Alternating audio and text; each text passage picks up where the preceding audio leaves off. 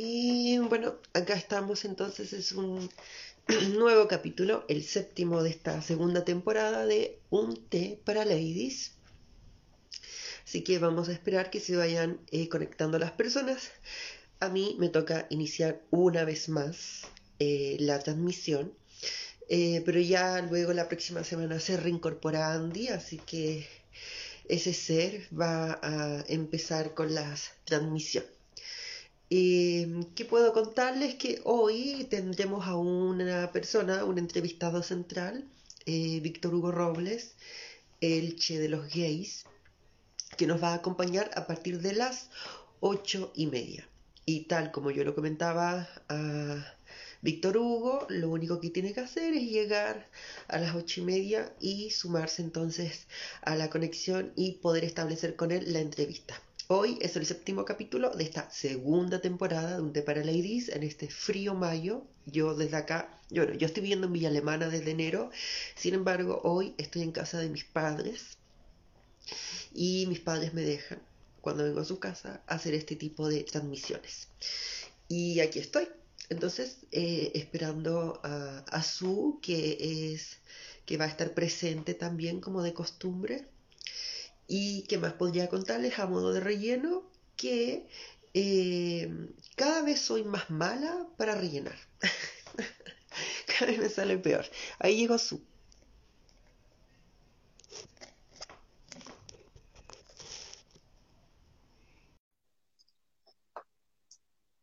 En cualquier momento aparece en pantalla. Muy buenas tardes. Ah. Ay, esta cosa. Sí, que yo le contaba a las personas que se dieron la lata de escucharme en, este, en estos rellenos cada vez más fallidos que hago, eh, que, bueno, ahora estoy en la casa de mis papás haciendo la transmisión, eh, y no sé, y una les contaba cosas como que ahora yo vivo en Villa Alemana, que mi vida ha cambiado, y bueno, ¿tú cómo estás tú? Ahí estoy saliendo adelante, poniéndole empeño, dándole la vida, esperando que se me abra una ventana cada vez que se me cierra una puerta, todo eso. Me encanta. Sí, porque si, si nos quedamos con las puertas cerradas, ¿qué implica eso? ¿Me entiendes? Como tú no puedes avanzar y si no avanzas, nada avanza a tu lado. Hay que avanzar, una tiene que creer en sí misma. Hacia adelante, siempre hacia adelante. Y otra cosa, ¿quién no, ¿quién no se ha metido por la ventana de un baño? Incluso a su propia casa, a su propia casa, que no, uno, uno le dice propia casa, pero en la casa de algún familiar, ¿cierto? Y uno ha entrado por la ventana del baño por diversas razones. ¿Tienes alguna historia que contar al respecto? Te escuchamos. Mira, la verdad es que estoy. ¡Ah, chucha! Se me desmaya esta cosa. Sabes que estoy toda pintada porque hoy día me tocó ir a ir a Vía X. Así que mira, me ah. hicieron. Se me ve una cosa como que se me brillan, de repente me brilla. Qué y me intentan arreglar este caracho, po. y me vi el video de la semana pasada y como me pintan entera, y yo nunca me pinto, entonces me pintan, me pintan, y me pusieron una cuestión en los labios la semana pasada, como una cuestión de brillo, pero era como un plástico. Entonces yo estaba así, todo el rato. Y yo no podía cerrar la boca, yo no podía cerrar la boca y yo me vi en el video después que subimos en YouTube del panel Sin Respeto, así se llama, y yo estoy todo el rato así como una muñeca inflable. Ah, ya comprendo algunas cosas. Es que yo vi el video y vi como dos o tres Eh, porque me, me, me, reí mucho, me interesó mucho, me reí mucho y qué tonta. Como que... Cuando tú te ves, ¿a ti qué te pasa cuando tú te ves? Porque a mí me carga, me carga todo de mí. Mm, no, yo, eh, yo me miro al espejo y me gusto, sí, y si tengo la oportunidad como de verme, o sea, para lo que no soy muy buena es para eso, como para verme como grabada en algo, no, qué horror, qué horror. Por ejemplo, con acá. Cuando salimos acá o cualquier otro video, yo me veo y empiezo a criticarme, como, uy, ¿por qué dije eso? ¿Por qué no? Mira, ¿y por qué tengo la boca tan abierta? Me parezco al alcalde Carter y yo no me he puesto votos. Así yo estoy viéndome, yo estoy hablando de algo súper importante, pero con la boca así. Y yo todo el rato estoy hablando así y yo me veo. Yo me veo y digo, ¿y por qué estoy como el, como el alcalde Carter si yo no me he puesto Botox? ¿Por qué no puedo cerrar los ojos? ¿Por qué tengo esa cara de Tony? Oh, que, que soy aburrida. Y como que me empiezo como soy mi peor público, como que me, me, no me tengo buena y sufro mucho, entonces me altero, me vienen los oponcios, como que me da vergüenza ser yo. Como que yo no me ve, como que yo no me veo a mí misma como como me veo realmente, entonces cuando me veo en la pantalla digo, concha tu madre, si yo fuera esa persona no saldría a la calle, y soy yo, pues. Oye, eh, díganle a que salga para la calle, y soy yo. Pero tú dices que, o sea, no entiendo, como tú dices que, que apareces con la boca, ¿cómo ves? Mmm es que como, es que yo no estoy acostumbrada porque tengo todo esto con este, un, eh, eh, la televisión me ponen un labial, debe ser de muy buena calidad. Igual yo no, no me pinto requete nunca. Entonces yo siempre que me pinto me siento otra vez. Y siempre, siempre, mm. siempre, siempre. Desde chica, de chiquitita, porque además que yo tengo los ojos grandes, entonces si yo me llego a hacer líneas o algo, al tiro es como todo exagerado. Entonces yo me siento como una diva española, eh, como fabulosa, sin la peluca, sin el pelo largo, como me veo así, con este pelo que así estoy, pues, así mira. Entonces, mm. igual es una mezcla entre mi mamá y, y alguien que ya va en bajada. Entiendo. Bueno, pasando a otro tema, su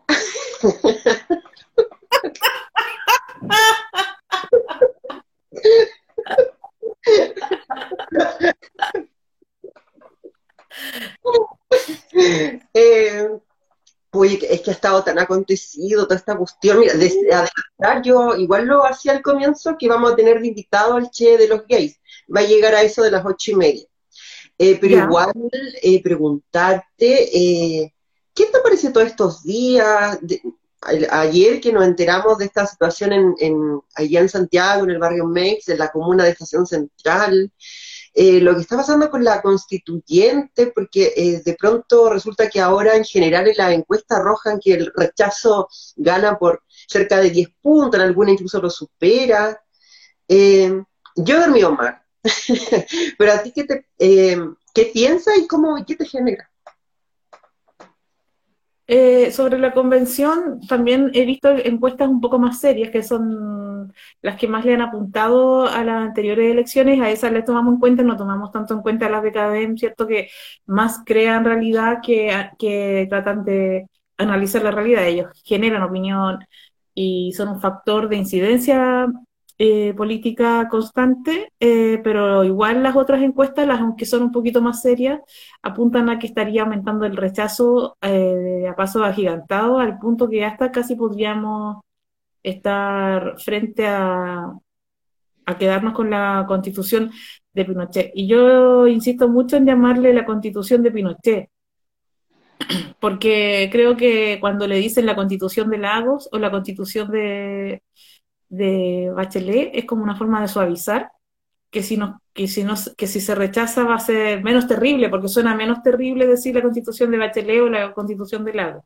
Pero si tomamos en cuenta que es la constitución de Pinochet, es como más rotundo y creo que es el argumento más importante para el apruebo, de entender que hay dos alternativas, así lo veo yo por lo menos, eh, yo lo veo como que hay dos alternativas, quedamos con la constitución de Pinochet o cambiar a otra. Y frente a esa posibilidad, creo que si la constitución fuera hecha de caca, fuera un gran mojón firmado por los 120 constituyentes, sería mejor que quedarse con la constitución de Pinochet. Yo no creo que las constituciones cambien las cosas, eh, que eso arregle todo, que eso es lo que estaban buscando, cambiar la constitución y ahora listo, se acabó todo el problema, para nada. Pero creo que simbólicamente sería un paso como hacia una como cerrar una etapa de tener una constitución hecha por este tirano y sería muy bonito poder ver que se termina esa constitución, aunque la siguiente pudiera tener un montón de atados que quizás se puedan ir resolviendo con el tiempo. Pero creo que eh, si uno hiciera un consejo a la que hacen la estrategia, yo diría que hay que mantener el discurso de ¿es la nueva constitución o la de Pinochet? ¿Cuál quieres tú? Y frente a la de Pinochet, aunque fuera una constitución de caca, sería mejor. Aparte que no ha comido su poco de caca ¿Tú cómo lo ves ese eh, Constanza Huber, la convencional de la UNI, me aparece cada tres segundos en mi inicio del Instagram, del Twitter, del YouTube. Me ha llegado incluso a Spotify. No la veo, pero la veo. Está en todas partes. Me apareció el otro día en un paradero de micro. Marcela Cubillos lo mismo. ¿Para qué hablar de Teresa Marinovich? Eh, creo que la instalación del rechazo como una posibilidad cierta y, además como que parece que para allá vamos, es una instalación muy grosera, porque ni siquiera conocemos el texto. Lo que hemos conocido han sido trascendidos y además que han pasado por la, por la lupa de personas como la misma Teresa Marinovich o la Constanza Juve, que luego van a replicar una, además, que aparece todo el rato en, en TVN, y la otra que dispara desde las redes sociales y de su fundación nuevamente. Y tú dices, chuta, parece que el rechazo ganó. ¿Y el rechazo a qué? Es, además, yo pienso que esa gente es muy particular, porque ya no dicen rechazo una vez, dicen rechazo, rechazo como había un comercial que era como de un de Axe, creo, no sé qué cosa, decían dos veces y, el tipo, ¿te acuerdas de ese comercial? Eh, yo me acuerdo de uno que era como muy hetero, hetero macho, hetero cis, que era como bloqueo, bloqueo, bloqueo. Ese, mismo. Entonces están igual que el bloqueo, bloqueo, bloqueo, porque insisto, ya no una vez son dos y tres veces. Rechazo, rechazo, rechazo, como necesitan el... parece que están promocionando algo. Entonces, me pasa que esa cuestión me, me da entre risa y rabia porque es tan evidente la operación. Eh, me parece que es grosero, que es grotesco, que yo creo que, que uno esperaría algo, algo más pensado. Eso me sucede, que me parece que esta gente sigue actuando con las mismas herramientas que han les han enseñado y no las cambian, de hecho las aumentan, las reusan. es brutal, viven en un mundo, mira, yo que viví un mes y medio en el mundo de Bill el año pasado, eh, te digo que, claro, o sea, al darme cuenta de, lo que hablaban, de lo que creían, sobre todo en ciertos círculos, no me extraña para nada el, proceder de estas personas, eh, representantes además de esos sectores. Pero, no obstante aquello, eh, eh, creo que, que deberían pensar mejor como la estrategia. O sea, sí, circunstancialmente ahora le está dando resultados y es que efectivamente lo que plantea la encuesta es, pero también creo que está el factor de que mm, no, la gente en general no, conocemos el texto. Y si hubiera entonces, quizás un ejercicio más pedagógico que va a empezar ya cuando esté el texto armonizado que le dicen, eh, creo que ahí hay una oportunidad muy clara para empezar a, si las encuestas arrojan algo así, pues empezar a revertir este resultado. Como eso me, pasa que creo que hay todo por hacer vi lo de la Cosa Nostra, que hoy aparece el podcast de ellos y van a hablar, parece, de la encuesta que ellos hicieron y se ve como que el, rechazo igual estaría eh, avanzando. Pero pensaba que los ricos del mundo y los ricos de Chile son súper pocas personas. Serán, no sé, pues los más ricos serán el 5, el 10% de la sociedad más, más ricos, digamos, y el otro 90% somos los otros. Y y cuando tú decías, siguen usando la misma estrategia, yo creo que usan la misma estrategia en tanto les funcione. Y eso lo vamos a ver ahora, cuando aparezca la votación real, porque como va a ser obligatoria además, eh, va a votar un montón de gente que no, suele votar y vamos a ver qué pasa. Es un gran análisis de la sociedad a ver cuando se, se vote, porque yo creo que ellos usan el mismo, la misma estrategia de, de, de, propaganda porque funciona. ¿En qué sentido funciona? En que a lo mejor un sector pequeño de la sociedad, el 5%, el 3% más rico de este país, logra instalar sus intereses y, y, alcanzan a veces el 30, el 40, el 50% de los votos, y eso significa que igual convencieron a toda esa gente que está votando en el fondo contra sus propios intereses, por imitación, por arribismo, por pertenecer a un grupo,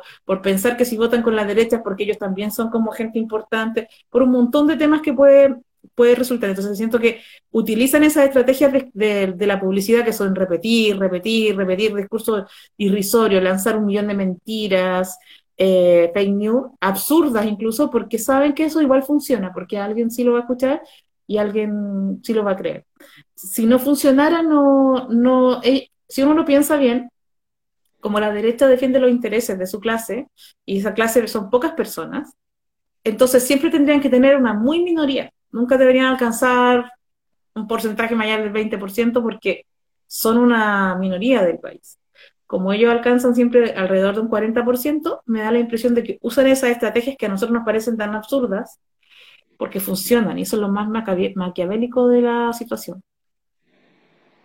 Ahora te quiero llevar al tema que a mí me tiene volada la cabeza. Yo tuve que cerrar Twitter ahora porque tuiteé unas cuestiones y me estaban increpando harto y descalificando y todo, eh, porque dije unas cosas, eh, porque he sentido mucho dolor y mucha rabia con lo que sucedió de que le dispararan en la cara a una reportera de la Victoria y me dio, ya para mí es insoportable una sociedad donde gente le dispara a una reportera y la prensa misma, y no solo la prensa, la sociedad civil callan frente a eso, no comparten las historias, no se indignan, no aparecen en todas las redes diciendo cómo es posible que le disparen en la cara a una persona y no solo a una, le dispararon a más y le dieron a cuatro, pero a una la tienen con muerte cerebral. Y ahí nos damos cuenta que esas personas no, parece que no importan, por eso no son nombradas, ¿cierto? Y me parece aberrante. Siento que el estado policial que uno a veces estudia, eh, lo estamos viendo en, acto, eh, porque cuando el presidente habló en TVN anoche, habla como unos 40 segundos sobre el tema y señalando que estos son delincuentes, que no se puede aceptar la, violencia de, como si fueran delincuentes comunes, como si fuera delincuencia común de gente que agarra pistola y dispara eh, porque son delincuentes. Eh, negando que aquí hay una seguramente una alianza entre policías eh, y porque llamando como que hay un enfrentamiento y que los delincuentes andan con armas y eso no lo podemos naturalizar como si no hubiera aquí atravesado un conflicto político que hace tanto que, que la policía se coluda con los eh, con los vendedores de allá, no con todos, sino con, esos que pueden disparar, refugiarse con los carros de carabineros, ¿cierto? Los carabineros miran cómo ellos disparan a la gente, el presidente los trata como delincuencia común, que es lo que suele hacer la estrategia comunicacional de un Estado policial, trata estos asesinatos que son políticos como si fueran accidentes o delincuencia común, niega que hay una conexión política y unos intereses políticos atravesando estos actos, ¿cierto? Tú de repente apareces muerta nomás y te dicen que te suicidaste, que te atropellaron, cosas así. Y, luego hoy día, recién, aparece diciendo un poco, con un poco más de vehemencia, que esto es algo inaceptable, que hay que investigar a los culpables. Pero creo que no, no remueven a los de carabineros, no, no muestran indignación. O sea, es que yo creo que si hubiera sido otra reportera, por ejemplo, una reportera de cualquier canal de televisión que recibe. Pelayo, a ver, Pelayo es facho. Pelayo es facho, no me deja decir estas cosas. Que cualquier otro periodista de un medio hegemónico. A ver, Pelayo, ya. Estarían. pues, va, ven aquí, ven aquí. Estarían en cadena nacional hablando de la tragedia. Cuando le pegaron a le pegaron unas patas en la raja, hablaron todo el fin de semana de eso. Me parece bien en todo caso que hablen de eso. Pero estamos hablando que le dispararon en la cabeza a una persona y no, no es tema. Lo tratan como si fuera la suerte de cualquier persona que la asaltan, ¿cachai? Y estábamos hablando de gente disparando frente a los pacos, ¿cachai? Entonces me parece, no, no puedo soportar el sufrimiento de ver a todo el mundo progre como en silencio frente a, a la barbarie de la violación a los derechos humanos. Ahora no como en dictadura, claro, ahora no es como en dictadura, sino que ahora es como se hacen los estados policiales, como si fuera simple delincuencia. Sí. Eh, claro, como ayer cuando nos preguntábamos, eh, o sea, pensábamos que a quien le dispararon era, como se, como se dice, una ciudadana chilena. o podría ser una razón, poniéndome yo en la cabeza de nuestro presidente y del mundo del árbol, debería ser eso una razón de sobra eh, para referirse a la situación. Porque además hay que señalar, claro, lo que tú dices, que el, presidente efectivamente se termina refiriendo, efectivamente además aparecen hoy ya anunciando querella, eh, pero eh, cuando ocurre esta polémica de, Taylor Swift, Taylor Swift, que a la que habían palabreado por un asunto, entonces aparece Boric en su Twitter el presidente de Chile, al parecer con bastante tiempo, brindándole su apoyo. Uno hubiese esperado, así como también el presidente comenta los resultados y los rendimientos de los partidos de fútbol, sobre todo del equipo al cual él adhiere, uno hubiera esperado una línea. Ahora, con dos líneas yo feliz. Yo pero salto y, me pongo una mando a hacer una serigrafía con el rostro de Boris en mi polera. Algo mínimo. Pero ni siquiera eso sucedió. Y se tiene que referir, como tú dices, durante 40 segundos, en un programa, el 24 horas central, a propósito de que le pregunta. Como que no es que lo lleve en, la agenda, no, le preguntan y lo tiene que, manifestar.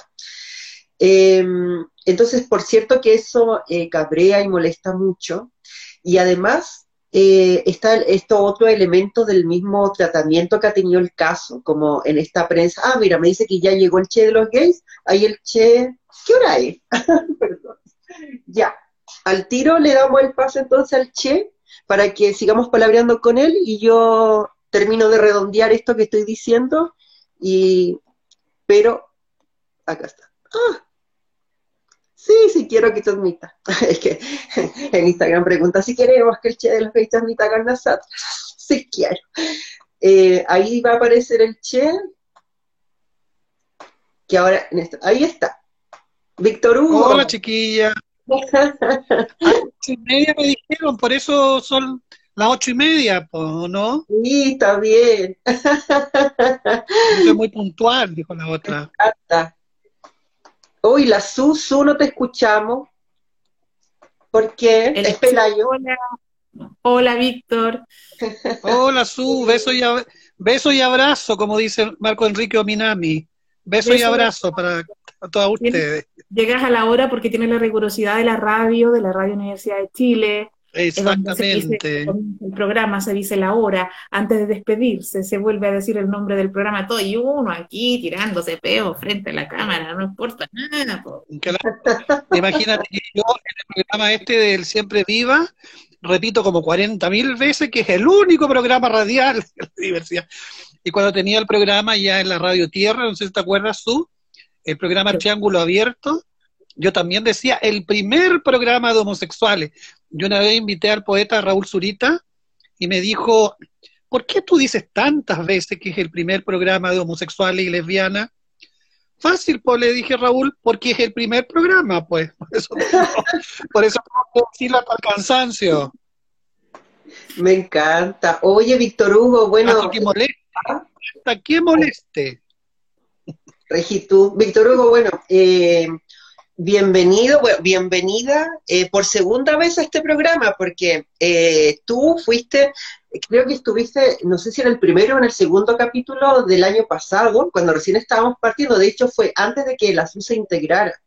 Así que ya eres parte de nuestra historia como programa. Por lo tanto, es bien importante que estés acá y doblemente agradecida además de que te des el tiempo de venir a, comentar todo lo que sucede. Yo estaba ahí esbozando una idea por estas cosas que me pregunta la SU, pero ya que estás tú acá, eh, preguntarte, pues, como varias cuestiones pero eh, estábamos hablando nosotras, o habíamos alcanzado a hablar acerca de todo lo que ha venido sucediendo con la Convención Constitucional, eh, a propósito también de todos estos resultados que han aparecido en la prensa, claro, más empresarial, eh, pero de distintas encuestas que parece que, recogen que el rechazo crece, y además lo que sucedió ayer en Mace, como para empezar la conversación. Eh, bueno, son temas bien complejos los dos. Uno, primero, enviar toda la solidaridad, no como lo hace Boric, ¿no? Eh, a la compañera colega de, de, la, de, la, televisión de la Victoria, el canal 3, la señal 3, que está muy mal, realmente está muy mal. La información que llega de, desde la posta central es que tiene un pronóstico bien complicado. Esperemos que, que resista, que se recupere pero es bien delicada su, su situación. Eh, tan delicada como que están circulando imágenes también bien violentas y grotescas, donde ella cae al suelo. Entonces, es bien doloroso tener que, que referirse a eso pensando que hay una familia, que es una, una chica joven, que es una madre también de, un, de una niñita, un niñito muy, muy pequeño, eh, entonces, solo pedir que se recupere toda la fuerza. Eh, me imagino que ninguna de las autoridades se han dignado o, se han atrevido realmente a visitarla. Yo pregunté abiertamente ayer si la ministra del Trabajo, porque la vi marchando ahí, encabezando la marcha de la CUT, como si fuera la presidenta de la CUT, realmente bastante inadecuado, diría yo, inoportuno y, y, desobedeciendo a lo que dice su mismo presidente, que hay que evitar los, evitar los cargos. Y, y evitar el cargo de ministra del Trabajo eh, significa ser ministra del Trabajo, no presidenta de la CUT.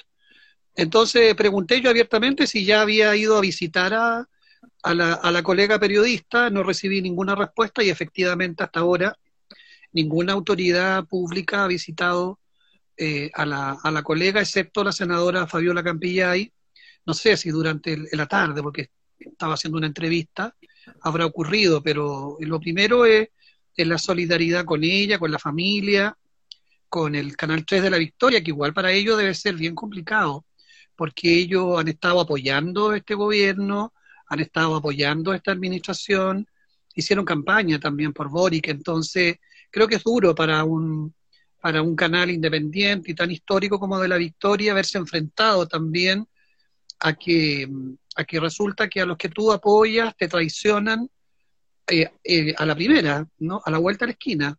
Ni siquiera llevan dos meses en el gobierno, solamente 40, 50 días, y ya el nivel de traición eh, creo que es realmente abismante y es muy preocupante. Y por eso creo yo que de algún modo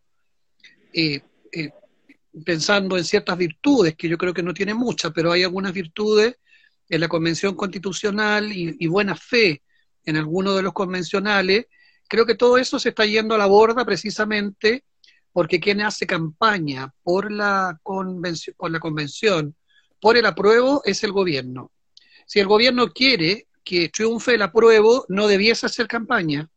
Si Boric quiere que triunfe el apruebo después de haber firmado él, eh, de modo irresponsable y traicionando también a la calle, a la protesta, a la revuelta. Si él quiere que gane el apruebo, él no debiese decir que vota apruebo, porque lo que hace al decir voto apruebo es convencernos cada día más que habrá que no votar por el apruebo.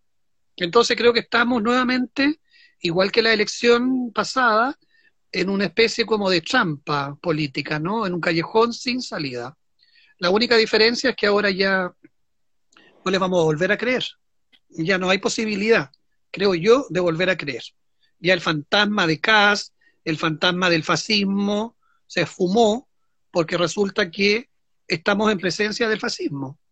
En presencia del fascismo, gobernados por, por un autodenominado gobierno feminista y ciudadano que permite este tipo de situaciones. No solo las permite, sino que es cómplice de esta situación.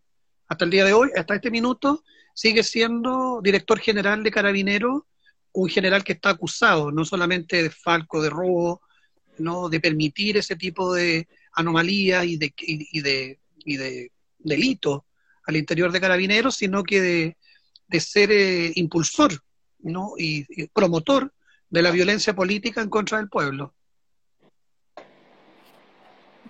Quería preguntar, porque pensaba que cuando la, uno de los primeros, eh, como primeros objetivos que, le tocó a, este gobierno fue rechazar el quinto retiro, y cuando vimos a la ministra Vallejo, yo la vi en el programa Tolerancia Cero, ella salía diciendo, es que si, si se aprueba el quinto retiro, va a venir una debacle económica, va a subir la inflación y va a arder, digamos, el mundo y todo va a ser muy terrible. Entonces, es la estrategia de, si se aprueba el quinto retiro, viene el terror de que va a pasar algo muy malo, para que no pase todo tan malo hay que rechazar. Bueno, lograron hacer eso, no entregar ningún peso de las AFP a las personas ni a las instituciones. Y ahora hay un discurso similar, que es, si, se, si no se aprueba la nueva constitución, el mundo se va a ir abajo. Como que la estrategia del miedo eh, les funcionó muy bien porque les funcionó muy bien cuando instalan la idea de que puede ganar Cast y Cast es como el fantasma del fascismo, ¿cierto? Entonces va a ganar y va muy bien y como todos pensamos que eso puede ser verdad porque cabe la posibilidad, estamos viviendo en Chile, ¿cierto? El terror de que venga el fascismo nos hace a todos ir a votar aunque no queramos y eh, votar por el mal menor, con el tema de que va a venir el fascismo y va a ser terrible, sobre todo para nuestras comunidades va a ser horrible. Igual, eh, yo le decía a la gente el otro día que lo leí en el diario que la zanja, que decían que Cast iba a construir una zanja, la zanja ya está hecha. Y la zanja existe. Y la zanja se agrandó eh, durante el verano. Se profundizó un poco y se extendió, porque la zanja ya existe. Entonces, eh, nos nos hacen campaña donde va a perder, en este caso, ahora se vuelve con la misma estrategia. Puede ser estrategia o no, pero todos los estudios indican que más o menos el rechazo gana, estaría aumentando y el apruebo bajando, y eso, el miedo que nos da de que pase el peor de los escenarios, o el supuesto peor escenario que ellos pintan, vamos a ir todos más a votar. Eso funcionó muy bien cuando, cuando fue la campaña de Boris. Me parece que también podría ser que las, que las encuestadoras estén generando esta sensación para que vuelva a suceder exactamente lo mismo. Todos por el terror de quedarnos con la constitución de Pinochet vamos en masa a votar. Y porque siguen usando la estrategia del miedo. Si no gana la prueba, se nos va a caer el mundo. Si dan el quinto retiro, se nos va a caer el mundo. Si, si no van a votar, va a ganar CAS y se nos va a caer el mundo. Como si ahora no estuvieran disparándole en la cara a la gente en la calle por manifestarse y no estuviéramos siendo víctimas de un Estado que permite violación a los derechos humanos y parece que no tiene nada que decir al respecto. Claro, mira, a mí sinceramente la verdad es que no me da ningún miedo que gane el rechazo. Eh, yo no voté por Boric, tampoco voté, yo por, no soy parte del 80% que votó por el apruebo, por eh, abrir este proceso constituyente, porque la verdad es que el proceso constituyente ya estaba abierto hace mucho tiempo. De hecho, la misma compañera Gladys Marín, a quien yo le tengo un cariño infinito y una complicidad también histórica, no así al Partido Comunista de ahora, que como bien dice la diputada Pamela Gile, son comunistas neoliberales, ¿no? que se han aliado, han complicitado con el poder neoliberal, con el mercado. Gladys Marín, por supuesto, está muy enojada y está mirándolos con sospecha y con mucha molestia, ¿no? inquietud. Todos los que conocimos a Gladys sabemos que ella no estaría de acuerdo con este rumbo del Partido Comunista. Yo no participé en el plebiscito porque, porque nunca, porque yo creo que hay un, hay un error de entrada, digamos, todo este proceso tiene un vicio de entrada. Acordémonos de la firma del acuerdo por la paz y nueva constitución. Acuerdo por la paz y nueva constitución Acuerdo por la Paz y Nueva Constitución. Esto igual que el programa Triángulo Abierto, que lo repetía mil veces, porque ese es el origen de esta, de esta nueva Constitución. Ese es el origen, un acuerdo espurio firmado a las 4 o 5 de la mañana como vampiro, eh, la élite política parlamentaria, el acuerdo se, se, se, fraguó en el baño del Congreso Nacional, ¿no? Ahí están las imágenes, ahí están las fotos, se fraguó entre complicidades con la extrema derecha y con la izquierda concertacionista aliado con Gabriel Boric, representándose a sí mismo, a sí mismo porque ni siquiera su propio partido, el partido Convergencia, le dio luz verde a él para firmar este acuerdo. Entonces, esta nueva constitución, este proceso constituyente, tiene ese vicio de origen, ¿no? De haber traicionado a la voluntad popular cuando participábamos, los que estábamos en las calles, los que estábamos en Plaza Dignidad, no escuchábamos, no, no, no un acuerdo de ese tipo, ¿no? Se hablaba, por supuesto, de una, de un, cuando se decía, no son, no, no son 30 pesos, sino que son 30 años, se pedía un cambio rotundo, un cambio radical del sistema, pero eso implicaba la salida de Piñera, no la mantención de Piñera, que fue lo que hizo este famoso acuerdo que lo reconocen ellos mismos. Hasta el mismo senador Guiller, entonces senador Guiller, lo reconoció en televisión, y este firmado para salvar al gobierno de Sebastián Piñera. Entonces, al tener un vicio de entrada, yo no voté en el plebiscito. Lo siento mucho para quienes votaron, para quienes confiaron en esta trampa democrática. Yo no fui parte de esta trampa.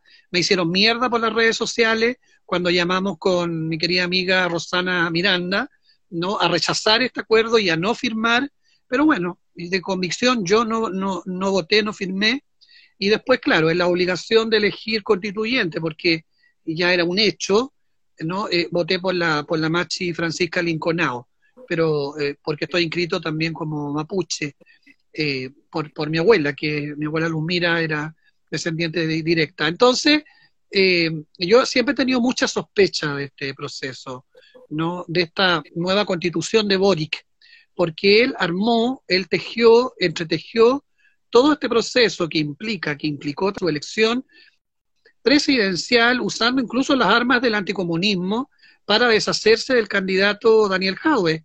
Acordémonos, ¿no? Que el Frente Amplio usó las estrategias del anticomunismo para deshacerse del candidato Daniel Jaue y ganar y ganar y ser electo como candidato ¿no? de la oposición al gobierno. Así fue y no se puede olvidar. Entonces, cuando se habla de que la constitución de Pinochet, bueno, todos sabemos que eso es falso, primero porque esta constitución eh, ha, vivido eh, toda una serie de, de, transformaciones y más bien es la constitución del es la constitución del lago mezclada con la constitución de Pinochet es la constitución de Pinochet y la constitución de Lago. Entonces, eh, en ese marco no estaríamos hablando, ¿no? Como dice muy bien, eh, como dice muy mal, me habían dicho Gabriel Bori, que es la constitución de cuatro generales.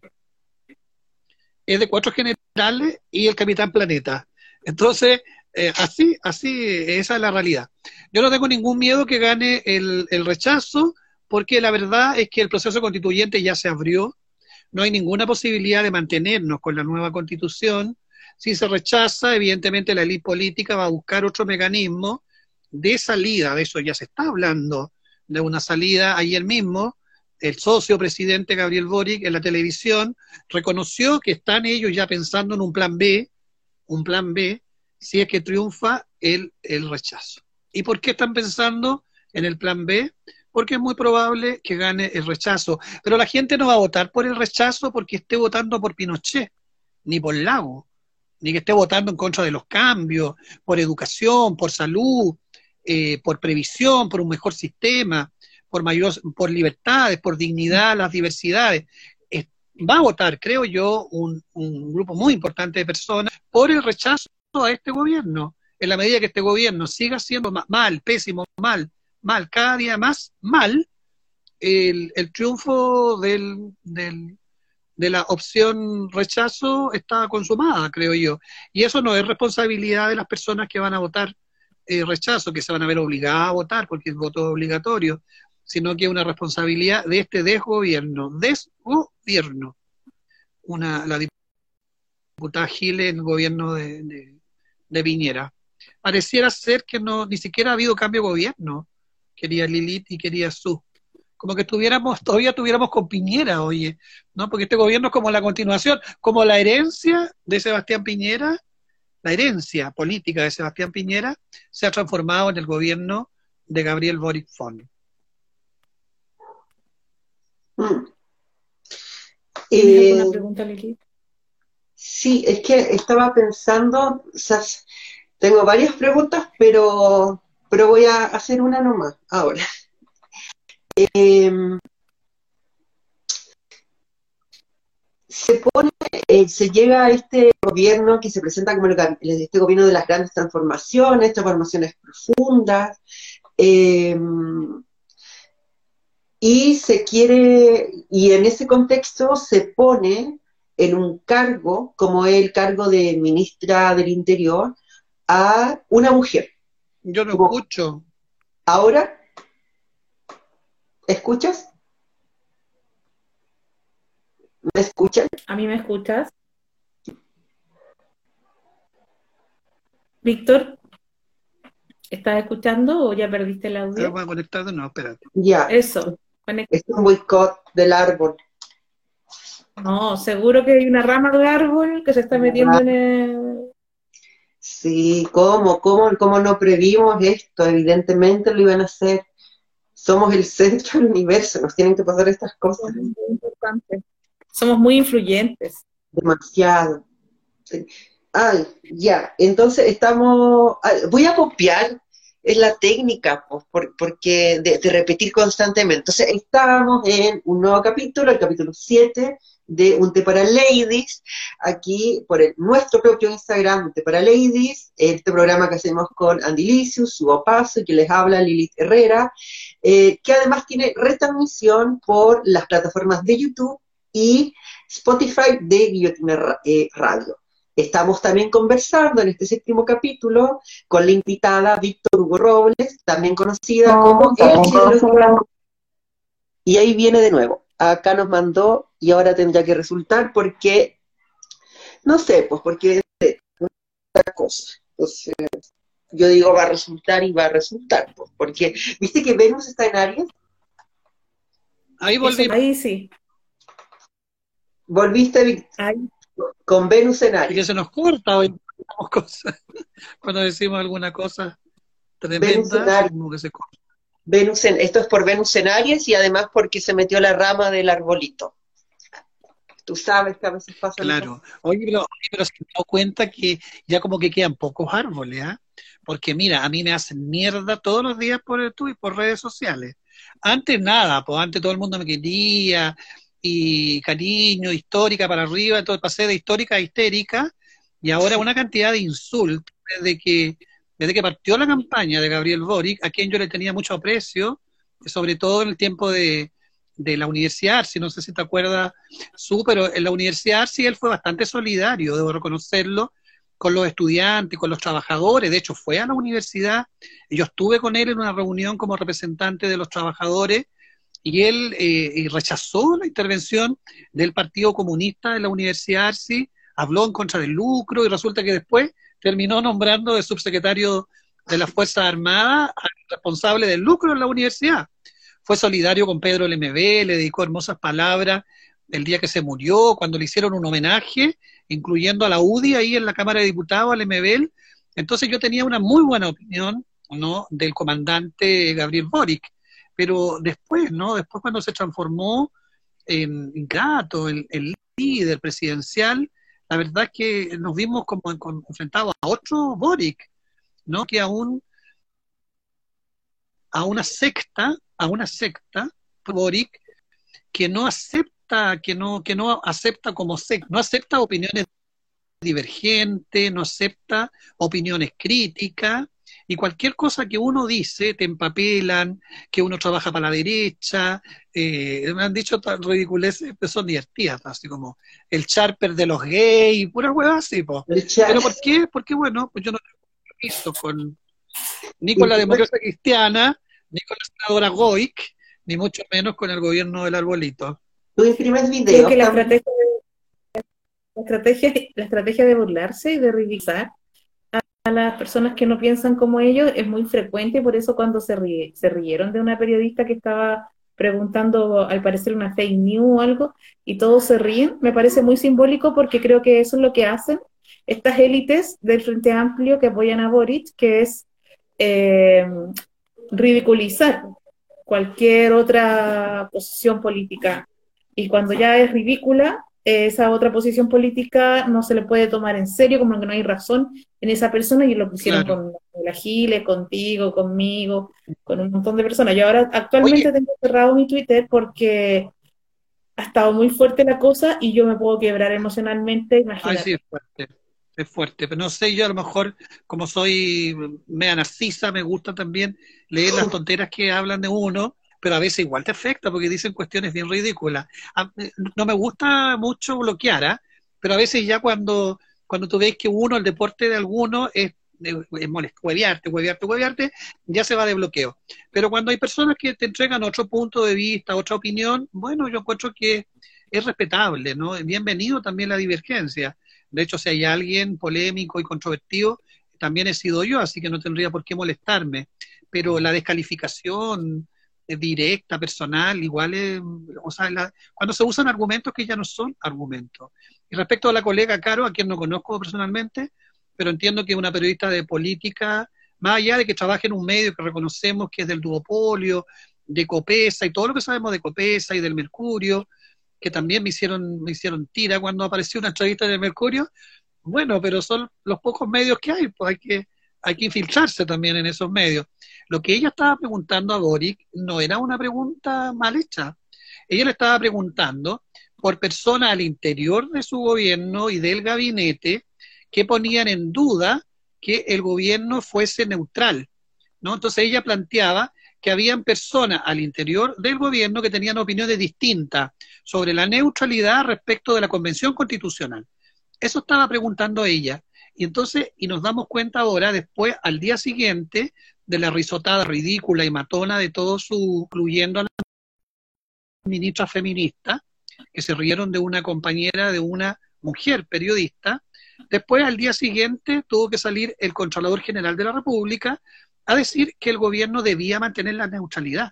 Entonces, la pregunta de la periodista no era equivocada, porque realmente esa era la pregunta que Boric no quería responder y no quería reconocer que al interior de su gabinete hay opiniones distintas, que no lo digan es otra cosa, pero no todos concuerdan con lo que dice el señor presidente. Víctor Hugo, tú nombraste el gabinete. Una, la jefa de gabinete, eh, cuando llega este gobierno, nombra por primera vez a una mujer que va a estar a cargo de un ministerio como el Ministerio del Interior. Eh, ¿Qué te ha parecido a ti eh, la, performance de Isquia Siches en estos poco más de 50 días de, gobierno de Gabriel Boric? Mira, yo tengo una opinión crítica de ella desde un principio, cuando era presidenta del colegio médico, porque me acuerdo que todas las luchas que nosotros dimos como personas viviendo con VIH, acordémonos los primeros tiempos de la pandemia, eh, cuando no sabíamos si el COVID-19 iba a afectar directamente a las personas viviendo con VIH y sí nos afectó, nos afectó, por ejemplo, en la atención, suspendieron las atenciones, no, hubo más chequeos médicos durante un tiempo bien largo, más de un año, y nos afectó también en los tratamientos, ¿no? porque debíamos ir todos los meses a buscar tratamiento en medio del confinamiento, con el peligro de contagiarnos en la micro, en el auto, para los que tenían auto, yo pobre, micro y metro. Eh, entonces ahí comenzamos a pedir algo que ya estaba dentro de los lineamientos del gobierno de Piñera eh, y estaba también dentro de las recomendaciones de ONUCIDA, era que entregaran terapias por más de, un mes, hasta por seis meses, es decir, cuando tú vas a atenderte, que te entreguen inmediatamente tus medicamentos por tres, por cuatro, por seis meses lo hacen en Europa. Entonces nosotros empezamos a pedir eso acá, que se, se comenzara a aplicar eso en Chile, que era una, una de las medidas que, adoptó el gobierno, pero no lo estaban practicando. Entonces, ¿qué pasó? El colegio médico, en vez de ponerse a favor de las personas viviendo con VIH, ellos comenzaron a explicar, antes que el mismo gobierno hablara, a explicar que había problemas de almacenamiento, que no había dónde dejar los medicamentos, eh, y criticando nuestro llamado de alerta. Y eso lo encabezó la presidenta del Colegio Médico, Isquia Siche, especialista en VIH, que trabaja en VIH con pacientes del Hospital San Juan de Dios. Ella no fue cómplice de nuestra causa, de nuestra lucha. Yo, en más, tuve que hablar con la, en ese minuto, con la encargada de género eh, del Colegio Médico, la, la, la doctora Francisca Crispi, hermana ahora del subsecretario, ¿no? De la doctora Siche. Eh, y entonces ella me, explicaba que, los médicos llamaban a ISCA muy preocupados porque nosotros eh, entregábamos información que alertaba y angustiaba a los pacientes.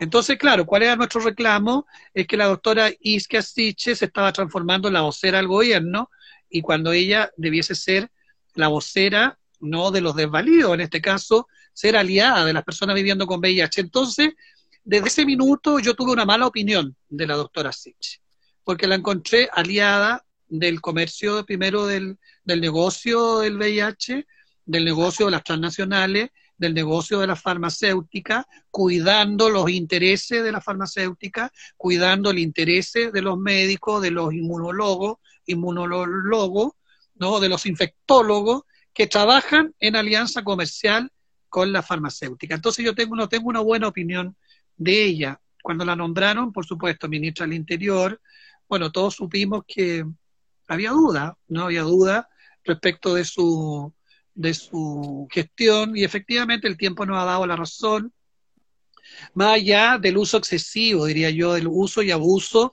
de su condición de madre primeriza, del uso y abuso que ha hecho de eso, de la guagua, de la calita, ¿no? Que ya es parte, ella es, un actor político, la, la, guagua, ¿no? ¿no? Porque fue parte de la segunda vuelta, eh, y entonces es complejo, porque, porque digamos, eh, es difícil criticar eh, de modo político y que se entienda esa crítica como política y no como una, una reacción misógina respecto de una mujer que es madre primeriza. Entonces creo que no lo ha hecho bien, creo que tal vez lo hubiese hecho mucho mejor como ministra de Salud, que es su campo, que es su territorio, pero claro, hubo un afán ahí de, de, gestualidad excesiva de parte de este gobierno que quiere inaugurar todo, ¿no? Tanto así que nos quitaron las mascarillas eh, de modo apresurado para, para, para creerse, ¿no? Que es el gobierno que va a superar el COVID, pero resulta que ahora viene otra ola. Entonces creo que lo ha hecho mal, no se va a recuperar ella del, de esta mala gestión. Ya no se habla de la Queen Isquia en las redes sociales. Desapareció la Queen, le quitaron la corona, la amordazaron. Ya vemos a la ministra Vallejo acallándola, silenciándola. Tal vez Vallejo quiere ser ministra del Interior, es lo que se comenta. Y es, bien triste su, su rol. Yo de la crítica he pasado a la pena realmente. Lamento el rol que está cumpliendo ella. Creo que ella debiese renunciar creo que ella, ella, ella por, por dignidad también, como mujer, como política, debiese repensar su rol. Ella quiere tener un rol en la política que lo tiene, no debiese mm, acostumbrarse a este, a esta, este maltrato, ¿no? Porque hay un maltrato de parte del gobierno, hay una utilización, un uso y un abuso que está haciendo Boric de ella y del gabinete. Creo que tarde o temprano ella va a salir del gabinete. Sería más honroso que, lo decidiera ella misma, ¿no? Porque no, creo que no tiene, no hay vuelta realmente, no hay vuelta. No hay jefa de, no, no hay jefa de gabinete. No, no sé si hay gobierno, no sé si tenemos presidente. Yo quería preguntarte, Víctor, ¿cómo, eh, como periodista, ¿cómo ves la situación de, más allá incluso del mismo presidente que ha tratado ah, en la declaración que hizo anoche como un accidente de delincuencia común casi, eh, cuando le disparan a esta reportera, eh, poniéndola en riesgo vital, y luego el silencio de los medios de comunicación hegemónicos, entonces me quedé pensando que ¿Qué opinión puedes tener de, esto, del periodista que, eh, que muchas veces le ha tocado reportear, que cualquiera de nosotros que estamos en medio alternativo pudiera haber estado justo ahí y le llega el balazo, porque podríamos haber sido nosotros. A lo mejor no, no es el caso de, no sé, los periodistas de... Cuando le pegan una pateadura, estaba recordando yo hace un rato a Rafael Cavada, fue como súper eh, analizado en televisión y fue un escándalo. O incluso el Colegio de Periodistas, cuando se ríen de una de sus periodistas, eh, considera que esto es una violencia. Pero ahora le dispararon en la cara a una reportera eh, esté o no esté titulada periodista, eso no, es para mi gusto un... Y, todos los medios eh, no la nombran, no la nombran como reportera, no nombran, no nombran el medio al que ella estaba reporteando y tratan esto como un acto de delincuencia común. ¿Cómo estás pensando todo este porque ya no es la primera vez que se, se, ataca brutalmente y se deja casi en riesgo vital a una persona en una manifestación durante el gobierno de Boris. Lo hemos visto, al igual como con Piñera, de la misma forma, reprimiendo y atropellando personas, ¿cierto? Eh, el, el, mismo Jadwe dijo que la policía acá y los pacos se mandan solos. No, eh, todos sabemos que es mentira. Todos sabemos que es mentira y si, lo, y si fuera una verdad sería absurdo.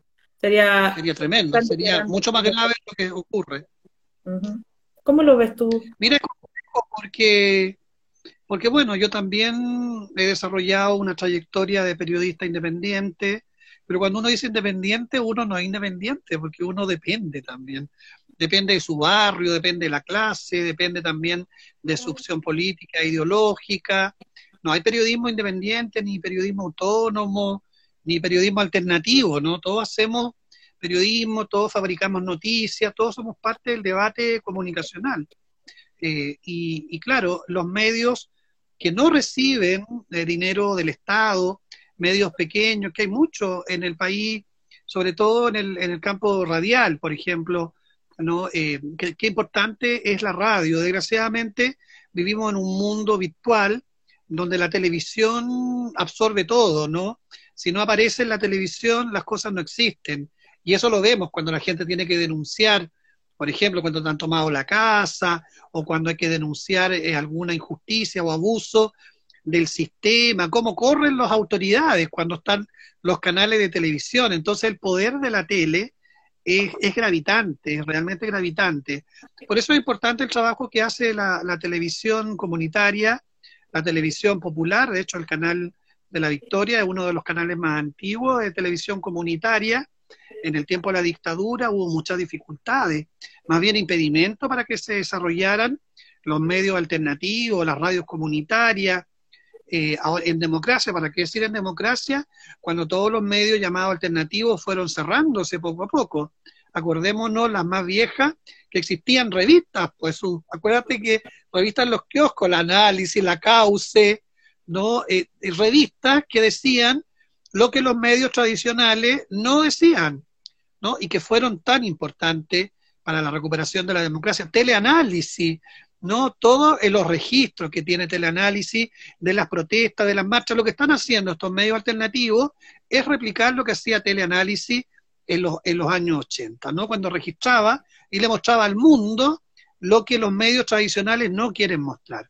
Entonces es muy importante el trabajo de los medios alternativos. Desgraciadamente son medios que están siendo tentados por el poder económico también y hemos visto como medios alternativos eh, guardan silencio y hay que decirlo también porque eso ocurre.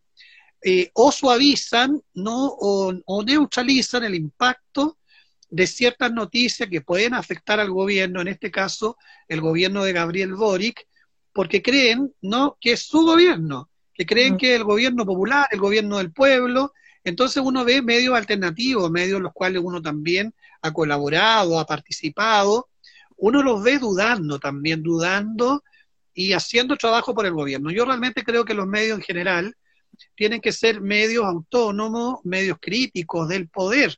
¿no? Lo mismo que dice Boris, pero que no lo practica, ¿no? que los medios deben sospechar del poder. ¿no? Y desgraciadamente vemos, primero, los medios oficiales que transmiten la, la posición oficial del gobierno de los gobiernos de turno. ¿Y eso por qué? Bueno, porque la torta publicitaria hay mucho dinero que invierte el Estado en campañas publicitarias eh, y por eso los medios escriben lo que escriben.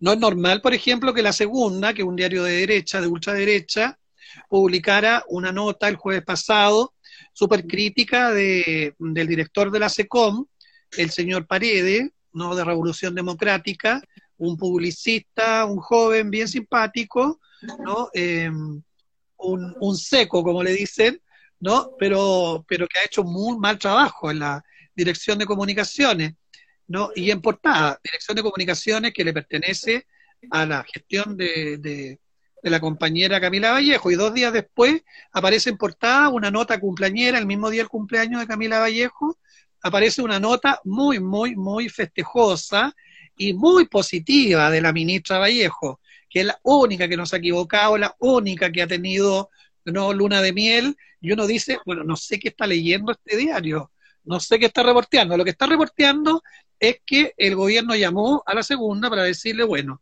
aquí hay platita del Estado, hay millones y millones de pesos que se invierten en campañas publicitarias y ustedes van a tener que seguir ¿no? informando lo que nosotros queremos, si no van a perder ese dinero. El poder del dinero, desgraciadamente, está influyendo principalmente en los medios más grandes.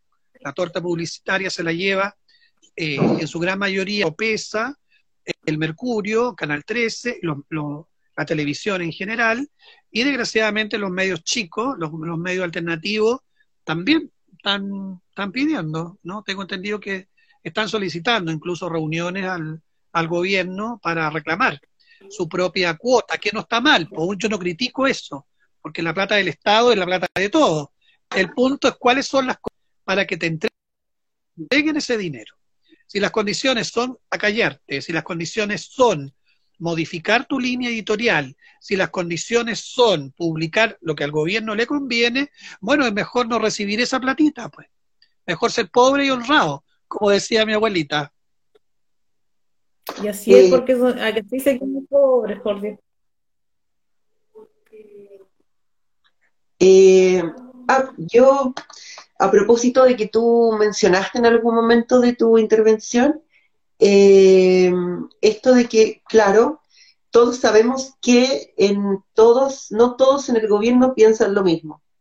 Eh, y sin duda, uno de los personajes que más eh, ha evidenciado una posición que no ha sido precisamente conciliadora con el gobierno ha sido Daniel Jadot.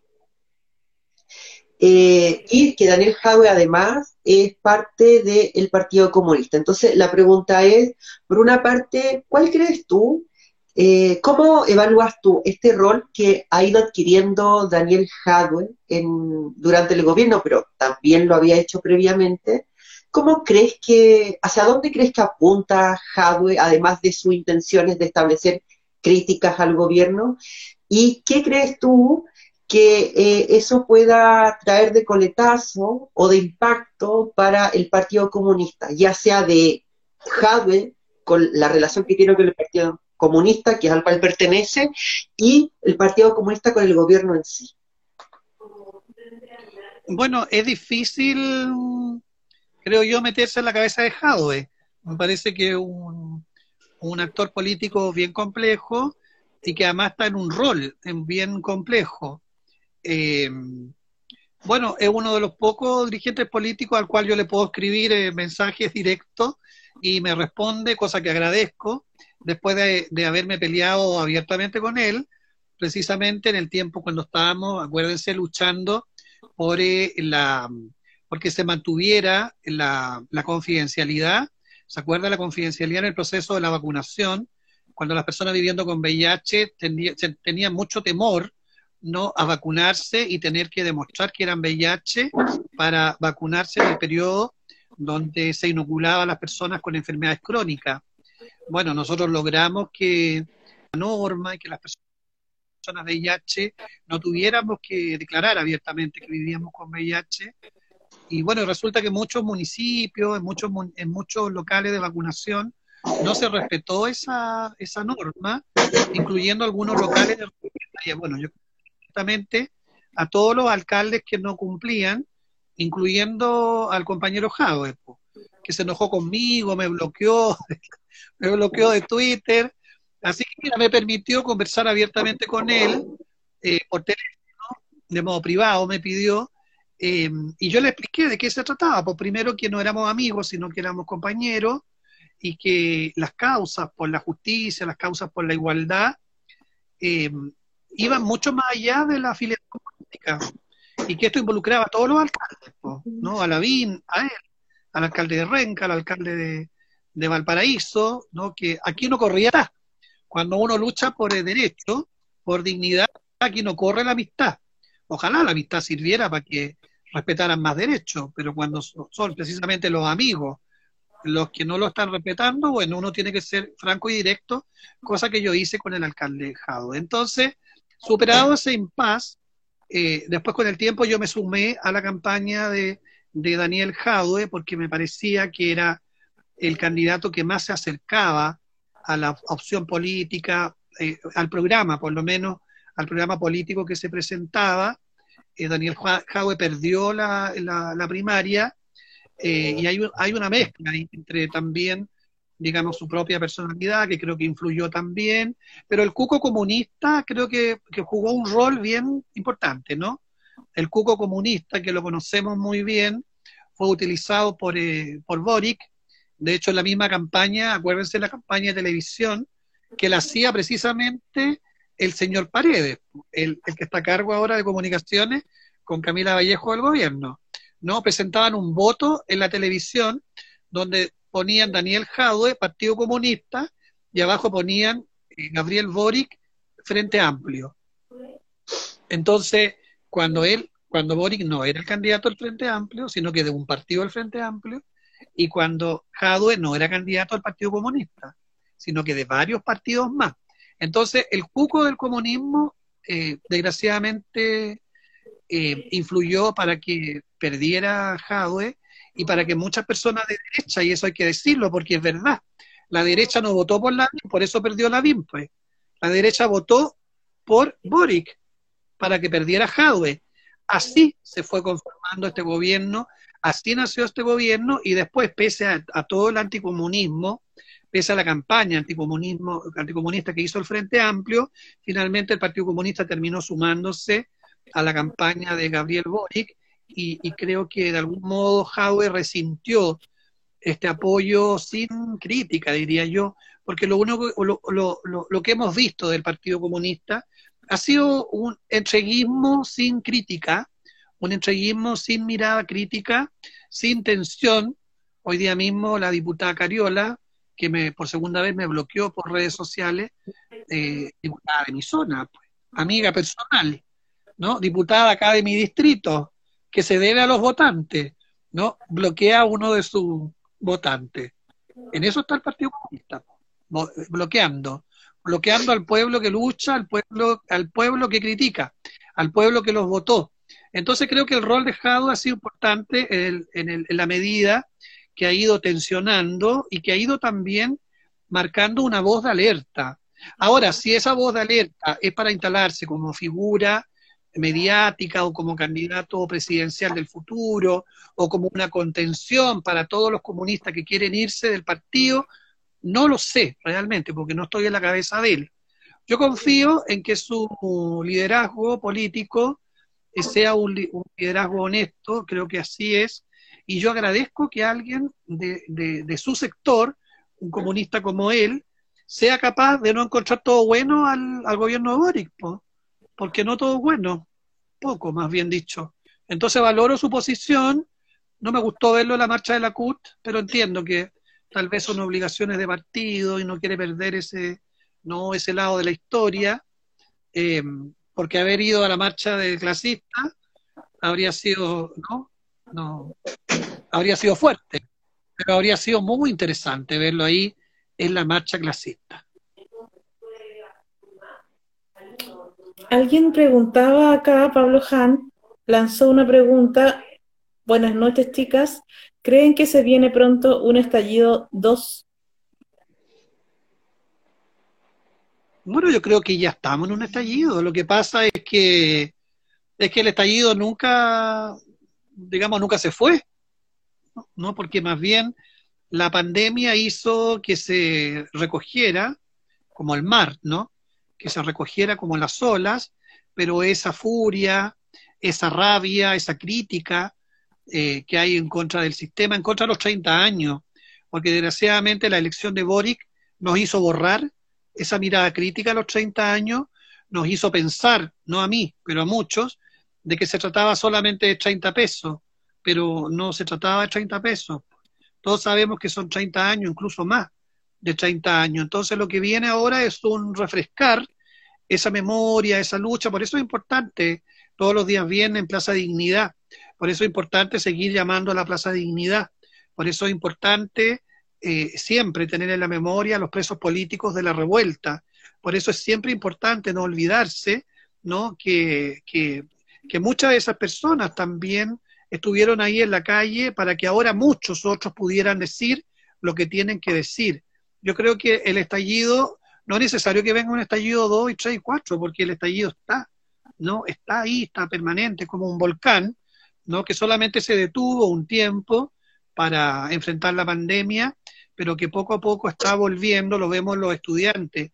Ahora mismo estaba revisando redes sociales, cómo se van sumando otros colegios de la enseñanza media a las manifestaciones, ¿no? Estaba leyendo incluso, era muy divertido, las normas de una, de una toma, de una, toma de un colegio acá de Santiago. Y dentro de las normas de la toma está, bueno, no tomar, no fumar, eh, no discriminar, eh, no, no excluir por orientación sexual, y lo encuentro fantástico. Oye, no sé si leyeron la, la, las demandas de los, de, los, de los compañeros del chiquillo del liceo de aplicación y de los otros compañeros de los otros colegios, cuando los mismos estudiantes hablan de una educación no sexista, ¿no? Y de prevenir y de atacar el machismo, la misoginia, la homofobia, la transfobia. O sea que hemos avanzado tremendamente.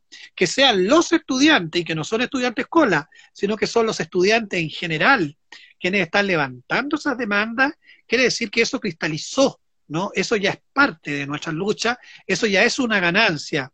Entonces no es necesario que venga estallido 2, porque el estallido ya, el estallido nunca ha dejado de estallar. Estamos en medio del estallido, pero con otras, con otras estrategias y con otros latidos. Estamos en estallido con otros latidos. Eh, a propósito de esa esta norma la que tú haces alusión de, lo que ha venido pasando con las y los y les estudiantes, eh, ha saltado como a la palestra muy fuertemente la, figura de Irací Hasler, que hay que recordar es militante también del Partido Comunista, el mismo partido del compañero Hadwe. Eh, ¿Cómo, ¿Cómo la has visto en, ese rol? Ella, alcaldesa, y además que eh, hace unos días salieron algunas declaraciones de ella que, claro, por una parte aparece llamando al diálogo, que es importante conversar con todas las partes involucradas, pero al igual que Boric, cuando también tiene que aparecer las, las declaraciones, lanza con todo que debe aplicarse mano dura. No dicen mano dura, pero lo dicen porque tiene que actuar la ley. Mira, la verdad es que todos fuimos, yo fui, si bien no fui parte ni del equipo de, de Irací Jala, a quien conozco muy bien, mm. porque a través de distintas organizaciones, del movimiento de la diversidad sexual, de mis mismas compañeras de, de Fundación Margen, de mujeres trabajadoras sexuales, a quienes les mando un beso y un abrazo en el día también del trabajo porque trabajo sexual es trabajo. Eh, y a través de todo ese, ese trabajo, esa movilización, conocimos a Irací como concejala de Santiago, una concejala muy comprometida, una concejala en terreno, en el territorio. Creo que muchos apostaron, apostamos, yo no voto en Santiago, eh, voto acá en, en, el distrito 9 de Conchalí, eh, y creo que hubo mucha esperanza también de que hubiese un cambio en la comuna de Santiago, primera comunista, alcaldesa. Creo que un gran valor, creo que es una, oportunidad histórica también del partido. Desgraciadamente, eh, la, alcaldesa de Santiago en un primer tiempo se vio mucho más preocupada en la campaña presidencial de Gabriel Boric que de su propia misma gestión como alcaldesa.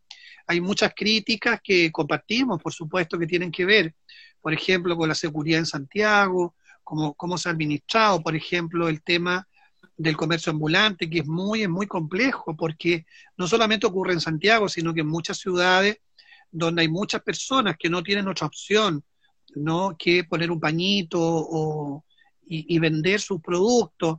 Pero también es cierto que hay, hay organizaciones eh, que levantan a esos comerciantes, a, los cuales les pagan tres pesos por vender sus productos, entonces es muy, muy, muy complejo, creo yo, dirigir una comuna. Lo que más yo he resentido, porque lo he visto y he discutido abiertamente con la concejala Rosario Carvajal, a quien también le tengo un aprecio, pero una distancia en su mirada higiénica de cómo se ve Santiago respecto, por ejemplo, de las personas en situación de calle, ¿no? Que lo están prácticamente eliminando, lo están sacando por indeseable, particularmente aquellos que viven cerca del presidente Boric, ¿no? Eh, Boric llegó al barrio Yungay para, hacer desaparecer el comercio ambulante, para hacer desaparecer a, los a, los ocupa, que fueron a los primeros que sacaron de las casas, y para hacer desaparecer también a la gente que vive en Ruco. Entonces creo que es muy complejo, hay una crítica muy sostenida en contra de la alcaldesa, yo espero que ella dedique todo su tiempo en su comuna, en su gestión, ¿no? Y la gestión política, por ejemplo, de apoyo al gobierno o la gestión política ahora eh, sobre las campañas del apruebo, la verdad es que creo que les corresponde más bien a los partidos políticos y no les corresponde a las autoridades locales. Yo creo que ella debiese ocupar su tiempo en eso y la invito, ¿no? La invito a ocupar su tiempo. Es una persona que tiene mucha capacidad, tiene también mucha llegada con, ciertos sectores, pero hay una crítica sostenida y que hay que hacerse cargo, que es el abandono también, el abandono a las organizaciones, el abandono también de la gestión municipal. Es una gran oportunidad para gestionar. Ahora ya tiene una gran oportunidad, ¿no? De tener una respuesta distinta, diferente respecto de los jóvenes estudiantes, pero desgraciadamente hemos visto, y son los mismos estudiantes los que lo dicen, no lo digo yo, lo dicen ellos, yo creo en su palabra, ¿no? Que más que una respuesta ha habido evasivas, ha habido represión en contra de los estudiantes y ha habido no escucha. Entonces yo invito, no, no solamente a la alcaldesa, sino que a todos los que gestionan la municipalidad de Santiago, particularmente invito al departamento ¿no? de la diversidad sexual, que se preocupen no, no solo de los diversos sexuales de sus partidos, que en este caso son los partidos de gobierno, sino que los invito a preocuparse y atender las necesidades de todas las diversidades que hay en Santiago, más allá de las opciones políticas, más allá si votó a, favor o en contra de Boric, más allá de si votan a prueba o votan rechazo. Todos los habitantes y los vecinos de Santiago merecen una calidad de vida, una atención digna, merecen ser escuchados y merecen ser respetados, particularmente los jóvenes estudiantes que viven, que habitan, que conviven y que estudian en Santiago. Y no sé si tenemos mucho tiempo, pero estuve recién abriendo Twitter después de la debacle de, de, hoy y estaba viendo que no se pidió prisión preventiva para los que resultaron que dispararon ayer ah, en la manifestación y dejaron herida a la reportera eh, y que ahora esto tiene como consecuencia que está en peligro de muerte. Entonces, esta persona, no, el gobierno no pidió prisión preventiva. Eh, imagino que puede haber, quizá, puede ser que haya alguna eh, cosa legal que impida que a lo mejor se pueda pedir esta prisión preventiva, pero me da la impresión de que al menos como un gesto, ya que le gustan tanto los gestos a la gente del arbolito, hubiese sido un poco más eh, coherente que se pidiera por la gravedad de los hechos esta prisión preventiva. Yo digo que se pida aun cuando a lo mejor legalmente esto no tenga asidero y no se pueda realmente dejar en prisión preventiva a estas personas, pero si el gobierno pidiera y expresara su indignación porque una persona está reporteando en la calle en una manifestación y le disparan en la cabeza, ¿cierto? Entonces, a lo mejor uno sentiría que el gobierno tiene una posición que sea diferente a la de Piñera, aun cuando no se pueda hacer las gestiones diferentes, no se, no ha cambiado la ley, eh, los jueces siguen siendo los mismos, los policías siguen siendo los mismos, pero a lo mejor veríamos ese cambio de actitud un cambio de actitud que no sé cuando dicen eh, no se puede cambiar las cosas en un mes y medio, en dos meses. Claro, yo no estoy pidiendo que cambien las cosas en dos meses, pero la actitud parece ser como la misma de Piñera, ¿no? Tan preocupado del orden público y de los inmuebles. Eh, ¿Cómo ves tú esta situación de que estas personas que son, fueron descubiertas, que fueron las que pararon eh, a quemarropa, Sí, a los manifestantes es en- sorprendente, la verdad. Eh, todo sorprendente, la audiencia, los que son abogados. Aquí está conectado nuestro que- querido amigo Esteban Arevalo, a quien aprovecho de saludar, un abogado destacado, defensor de los derechos humanos, de los presos políticos de la revuelta, defensor y cómplice también de las personas viviendo con VIH. Y la verdad es que fue una audiencia bien particular. Entre ellas, no sé si ustedes se dieron cuenta, pero lo denunció la, la colega periodista de Telesur, ¿no? Que uno de los abogados, al parecer, porque no se identificó, que eh, seguramente es abogado de, lo- de, de los que están siendo investigados, aparecía con su imagen tipo discoteca, ¿no? Con luces de colores, en una audiencia del Poder Judicial. Yo no sé si el Poder Judicial permite que uno ponga efectos de discoteca en su Zoom para, para alegar, ¿no? Para integrar o para participar, intervenir en una audiencia. Entonces, es raro, eh, es bien particular esa audiencia y también, para ser justo, entiendo que, que ni los abogados del gobierno, en este caso los querellantes, ni la fiscalía que actúa por oficio, ni los abogados de las víctimas pidieron prisión preventiva. Entonces, entiendo que la jueza, si no se pide prisión preventiva por los intervinientes, ella no puede aplicar esa medida, sino que solamente lo que están pidiendo los intervinientes. Entonces, eh, eh, habría que entender por qué, por qué razones ni el gobierno, ni la fiscalía, ni los abogados de las víctimas pidieron esta medida más agravante, que es la prisión preventiva. Por otra parte, también considerar que las personas que fueron detenidas, eh, si bien eh, aparentemente participaron en los hechos, eso tiene que ser probado en la, en, el, en la investigación, no serían las personas que dispararon directamente a la colega periodista de la señal 3 de la victoria, ¿no? Por lo menos las imágenes que, que, están difundiéndose muy profusamente en las redes sociales, no en los medios de comunicación oficial, muestran otros rostros, otras caras.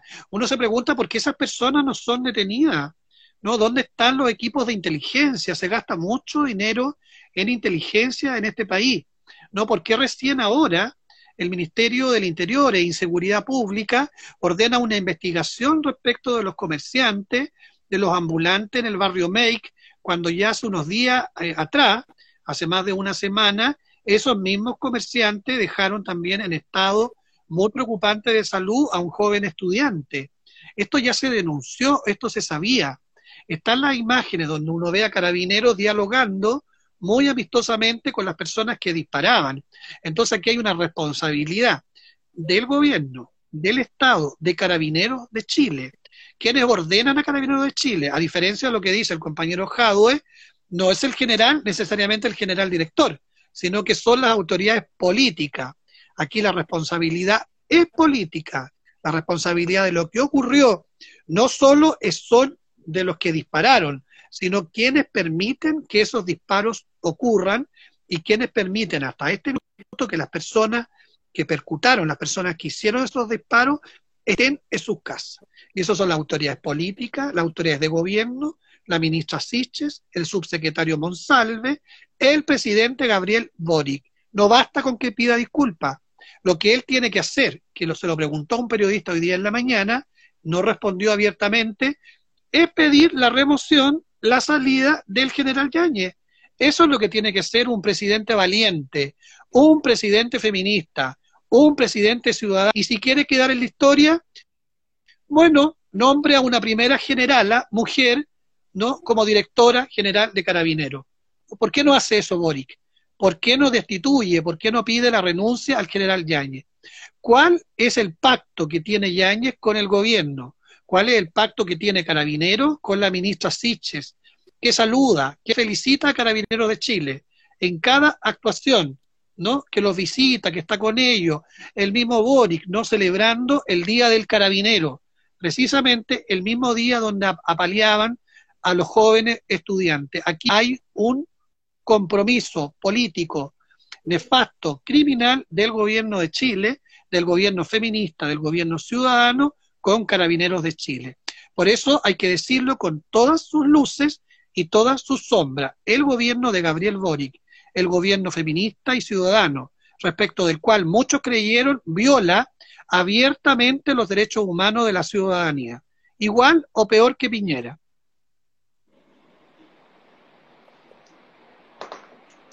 Sí, yo preguntarte a propósito de eh, esta figura como del pacto, de esas conversaciones, de estos acuerdos que se llegan como en el baño.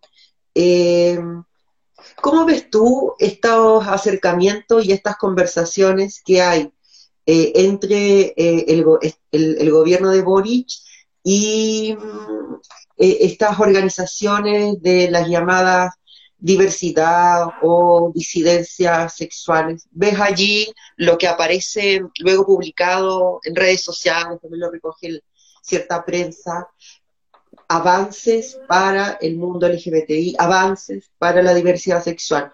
Eh, primero, ¿cómo lees esas conversaciones? Y, por otra parte, ¿qué te parece eh, esta figura que se presenta desde estas mismas organizaciones y por supuesto también del gobierno como avance? Bueno, yo espero que haya un avance, porque la verdad es que el entreguismo de los compañeros, compañeras y compañeros ha sido bastante escandaloso. Oye, el mejor ejemplo fue el día de la visibilidad trans, el 31 de, de abril, entiendo. Eh, bueno, hace unas, hace unas semanas atrás, donde fueron invitadas las organizaciones trans, no todas, eh, pero las más importantes, junto a organizaciones de la diversidad sexual como el MUNS, como Acción Gay, como el Móvil, fueron invitados a la moneda, ¿no? A reunirse con el presidente de la República y con la primera dama, que dice no ser primera dama, pero ejerce como primera dama, eh, la señorita Irina, quien anunciaba la creación de una mesa, una mesa trans, donde iban a discutir, donde iban a debatir sobre la, sobre la agenda de la comunidad trans. La verdad es que para todos los que estábamos mirando, si bien sentimos que era un momento histórico, como dicen, no un, momento político, eh, la primera vez que a la moneda entraban las comunidades trans, decían las compañeras, y yo miraba esas imágenes y me acordaba de otras compañeras que ya habían entrado antes que ellas, habían entrado en el tiempo del compañero Ricardo Lago, cuando la compañera eh, ministra, eh, secretaria general de gobierno, era la compañera Carolina Toá, y estaban creando eh, los primeros programas en contra de la discriminación. Cuando se presentó la ley antidiscriminación, ya habían entrado las travestis a la moneda, ya habían entrado los homosexuales y las lesbianas, entraron y salieron, sí, pues, no se quedaron adentro, entraron y salieron, pero ahora volvieron a entrar. Volvieron a entrar en gloria y majestad en el gobierno de Boric, alzaron una bandera de la diversidad y una bandera trans, en la moneda, objeto bonito, la verdad es que uno eh, no puede estar en contra de que levanten una bandera. Ahora, que levanten la bandera y hagan algo más, pues, porque no se trata solo de levantar la bandera, no se trata solo de levantar a una diputada trans, si es que en su equipo, por ejemplo, no trabaja ninguna persona trans, no se trata solo de levantar a una diputada lesbiana, cuando finalmente los diputados de la diversidad terminan votando en contra del quinto retiro, que podría incluso beneficiar a personas de la diversidad sexual. Entonces entiendo yo no que estos gestos simbólicos, estos gestos, gestos, porque este es un gobierno de gestos, más que acciones, de gesto y de carpeta, porque deben saber ustedes que fueron invitadas también eh, amigas nuestras infiltradas que estuvieron en esa actividad en la moneda y ellas denunciaron después, particularmente una querida amiga, la, la Raño, que la invitaron como representante del MUS cuando ella no era del MUS, pero igual fue la querida Daniela, y se dio cuenta que las carpetas porque ustedes saben que el objetivo de ese, de, ese acto era que las organizaciones le entregaban las ¿no? le entregaban las propuestas a Irina, Irina recibía las carpetas con las propuestas para después analizarla y después hacer una gran propuesta de diversidad sexual al Estado de Chile. Pero resulta que muchas de esas carpetas estaban vacías porque eran carpetas de cartón nomás, po. eran carpetas amarillas, todo esto, ¿no? Y que no contenían nada porque era todo parte del show, era todo parte de la puesta en escena, era toda parte del gesto, tanto así que entiendo que una de las compañeras, ¿no? Alejandra Soto, escribió adentro de la carpeta, ¿no? Por el cupo laboral trans. Porque las organizaciones no tuvieron tiempo de hacer sus propias propuestas, porque fue un acto improvisado, un acto hecho a la rápida, que buscó más bien ¿no? un rédito político para la primera dama, ¿no? Eh, para, para también simbolizar la entrada de la diversidad sexual al gobierno. Yo me pregunto, y la verdad es que le pregunto a los compañeros, ¿qué sacamos con entrar si no vamos a poder salir? Y si entramos, ¿para qué entramos? ¿Entramos para ser coaptados por el poder? ¿Entramos para no decir nada en ese acto? ¿Para quienes hablen sean los representantes de nosotros? ¿Para la que hable sea solamente la diputada trans y la primera dama? Pero resulta que las comunidades trans, adultas mayores, por ejemplo, no fueron invitadas. No fueron invitadas las travestis viejas. Pues. Ahí no estaba Través Chile. Tampoco fueron invitados los niños y las niñas trans. ¿Y saben por qué no fueron invitados? Para que después la derecha y los medios de comunicación no digan ¿no? que la moneda estaba pervirtiendo a, a la infancia, a los niños y las niñas trans, porque hay comunidades, organizaciones trans eh, adolescentes y pequeños. ¿Por qué no estaban en ese acto en la moneda? ¿Por qué no los invitaron? ¿Por qué no los incluyeron? Entonces fue un acto que pretendía incluir pero terminó finalmente excluyendo a las viejas por viejas y a los niños por niños. Pero bueno, valoro, valoro. Ojalá que la, que la compañera Irina integre a su, a su gabinete personas trans, pues, personas trans, personas de la diversidad, y hay varios, ¿no? De su partido. No le estoy pidiendo que me invite a mí, por supuesto que no lo va a hacer, eh, tampoco lo aceptaría, pero, pero ahí tiene harta gente que está golpeando la mesa hace harto tiempo. Yo abogo por el, por nuestro querido amigo abogado, que fue candidato aquí a diputado, que también me bloqueó por redes sociales, no me acuerdo mucho el nombre, eh, pero creo que le pagaba como, como 15 mil pesos a las personas que colaboraban en el diseño de su campaña, no sé si me ayudan con el nombre, pero él estaría muy deseoso de trabajar en el gabinete ¿no? de, la, de, la, de, la, de la primera dama de la, de la nación. Tiene personas de la diversidad sexual para que colaboren en su, gabinete. Uno espera ahí ver ¿no? Eh, ministros, ministras, subsecretarios trans. Hasta ahora no hay ninguno, ¿no? No se atrevieron a nombrar, ¿no? A designar, por ejemplo, a nuestra querida amiga Connie Valdés, que terminó renunciando al Partido Común, porque resulta que el Partido Común no era tan común. Claro. Quiero, para quiero solamente pasar el aviso, personas que están preguntando por los mensajes. Este, este vivo va a quedar arriba. Otra vez no escucho, chiquilla. voy a volver a salir. Mientras tú sales, mientras yo paso el aviso, vamos a quedar arriba en el Instagram de Un Té para Ladies y luego lo pueden escuchar como audio, como podcast en eh, un té para ladies que vamos a estar en, Spotify, seguramente ya mañana, mañana en la tarde, para que lo puedan volver a escuchar o ver entero si llegaron al final, pueden comenzar desde el principio. Entonces, para poder ver este programa entero, pueden conectarse a un té para ladies en Instagram o buscar en Spotify y escuchar el capítulo anterior, donde estuvimos con, el, el capítulo anterior estuvimos con José Carlos. José Carlos. Hablando de, hablando del ministro del exministro. Y con Cami, que nos hablaba esto de, la, de esta alimentación. Ah, mira, ahí llegó de nuevo Víctor Hugo para ya empezar a concluir esa conversación, este palabreo de alto impacto, porque Víctor Hugo habla y en dos segundos tienes diez datos que no sabías. Es como muy periodista. Era la vencida. Ahora sí. Sí, Víctor Hugo, que te estábamos pelando. Yo le decía a ¿Cómo que se llama el abogado? Rodrigo Mallea. Abogado. ¿Ah? Rodrigo Mallea. Ah, Rodrigo Mallea, que le mando un beso y un abrazo. Beso y abrazo, como diría Marco Enrique.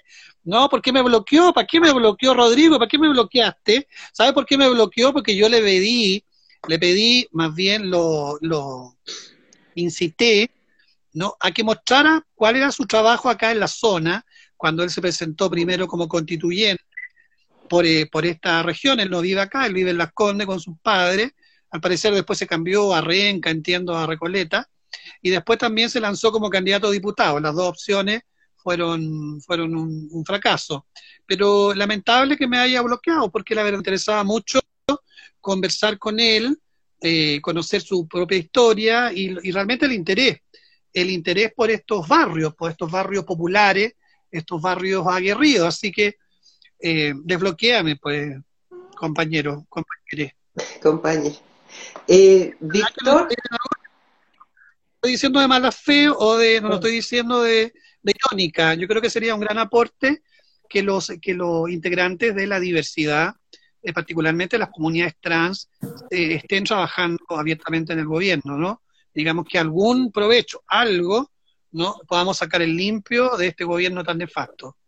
Víctor, es que bueno, aprovechando que ya volviste a regresar, porque no regresaste una vez, volviste a regresar, regresaste de nuevo ya eh, aprovechando entonces aquello, invitarte a nuestra sección final de, los programas que hacemos que se llama Poder escoger al nefasto, la nefasta o la nefasta de la semana, cuya nominación eh, implica, considera a todos aquellos, ya sean actos o personas o seres o instituciones eh, que tú creas que son realmente nefastas ya sea porque hicieron algo últimamente o porque en realidad hasta cuando caminan son nefastos. Entonces, la propuesta es, además de invitarte a hacer tu nominación, que tu nominación quede para el final de las tres, cuestión de que podamos ir cerrando con tu propia nominación eh, el programa del día de hoy que ha estado bien cargado a no solo el palabreo propiamente tal, sino que mucha información, porque yo le decía a Lazo que tú en dos segundos nos cuentas diez cosas que no sabíamos. Así que yo me aproveché de, ya que tengo el otro celular acá, de anotar varios datos porque no los sabía. Así que también muchas gracias por eso. Eh, ya que yo... Muchas gracias a usted por la invitación. Gracias, Víctor. Ya que a mí eh, invito, quisiera partir entonces con mi nefasto de la semana y que lo decidí hoy día. Y fue porque hoy me enteré eh, de que en el Colegio Salesiano, que es un colegio católico de acá de, Valparaíso, bueno, y que también está en otros lugares, pero esto sucedió en el de acá. Bueno, yo vivo en Villa Alemana, pero todavía llevo el puerto como en mi cuerpo.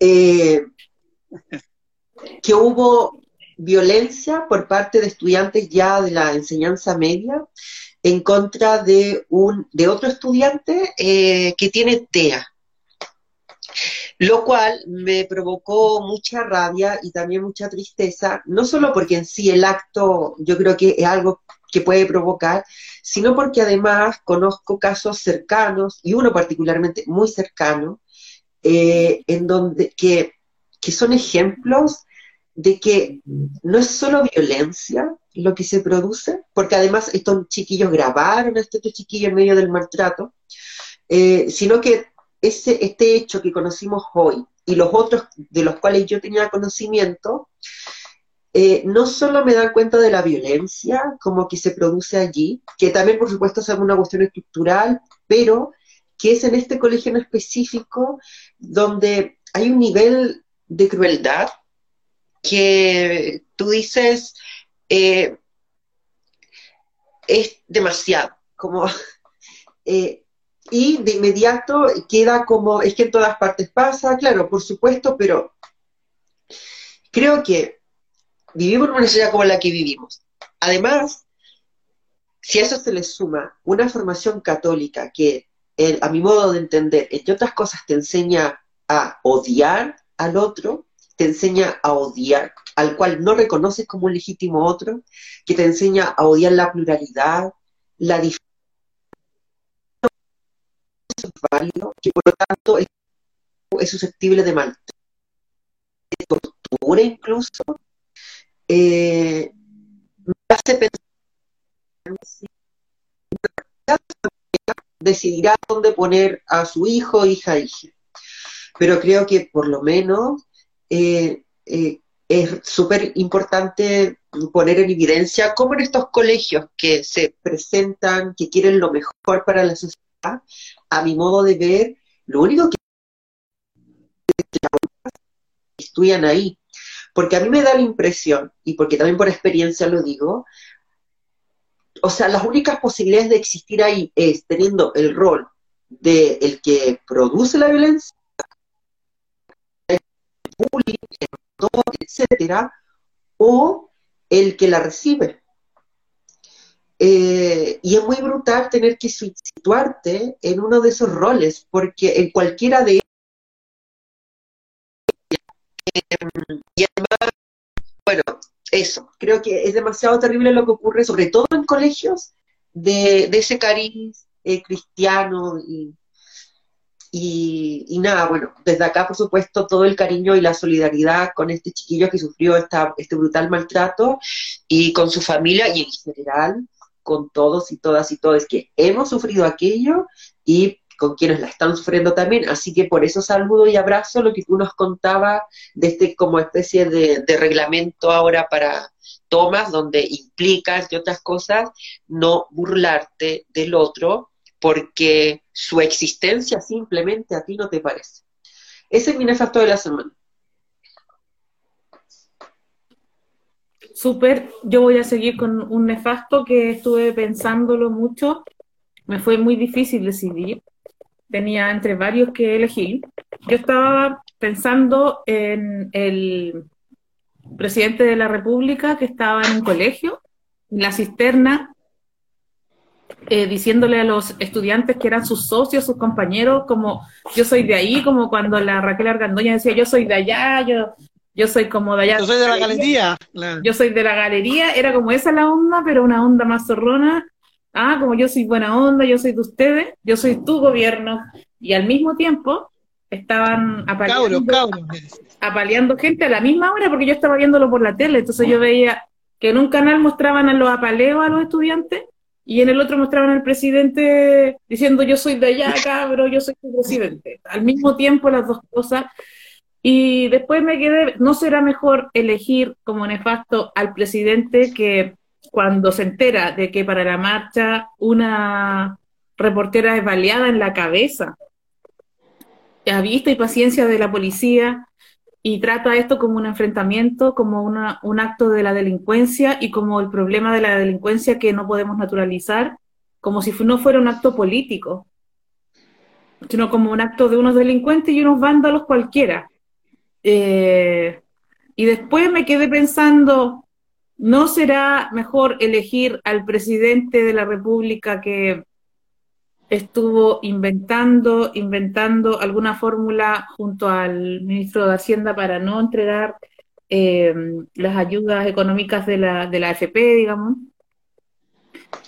Y, me quedé dudando cuál era el más nefasto, pero creo que el más nefasto para mí, y sin duda lo que me quita el sueño, es ese silencio cómplice, ese pacto de silencio que cruza al presidente frente a las violaciones a los derechos humanos y a todos sus séquitos, porque no solo él, sino que él y todo el séquito, que callan cuando se trata de una periodista o una reportera que es de un medio alternativo, porque no me cabe ninguna duda de que si la persona que estuviera ahora en este momento al borde de la muerte fuera Rafael Cavada, fuera cualquiera de los medios hegemónicos, esto sería cadena nacional, esto sería tema país, no, no, no, no se movería una, una piedra sin que encontraran a, los culpables, pero como es una pobladora de un medio alternativo, ni siquiera la nombran como reportera, ni siquiera lo nombran como un crimen de un estado policial que va y violenta con delincuencia, sino que lo nombran como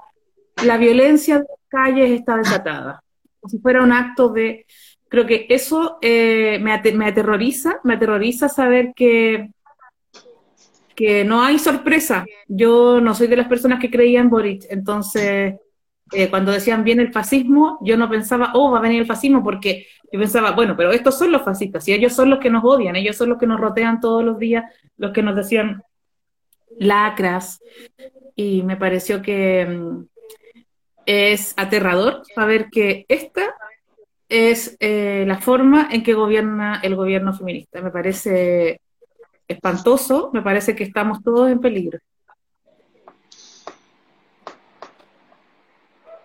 Ese es mi nefasto. Bueno, mi nefasto de la semana, yo diría que del año, del mes, de la década, de la historia de Chile, es Carabineros de Chile. Em, por su historial represivo, porque su fundador, además, ustedes saben, por eso eh, que les dicen Paco, por el Paco Ibáñez, por el general Ibáñez, el general Ibáñez fue el fundador de Carabineros de Chile que fue el presidente de la República, el presidente más homofóbico en la historia de Chile, el presidente que mandó a, ahogar a un grupo de homosexuales ¿no? en las costas de Valparaíso, el general Carlos Ibáñez del Campo. Ese es el nombre de la escuela de carabineros, general Carlos Ibáñez del Campo, donde nuestro presidente, nuestro socio presidente, marchaba al revés el otro día ¿no? Para el aniversario de Carabineros, todos riéndose, la verdad es que para la risa como marcha el presidente de la República, recordándonos a un querido humorista mexicano, ¿no? Que sus películas maravillosas, Cantinfla, ¿no? Nosotros tenemos, con todo el respeto de Mario Moreno, ¿no? Tenemos a un presidente cantinflero, no solamente porque inventa, no solamente porque ensaya respuestas, sino que además porque eh, marcha como cantinfla.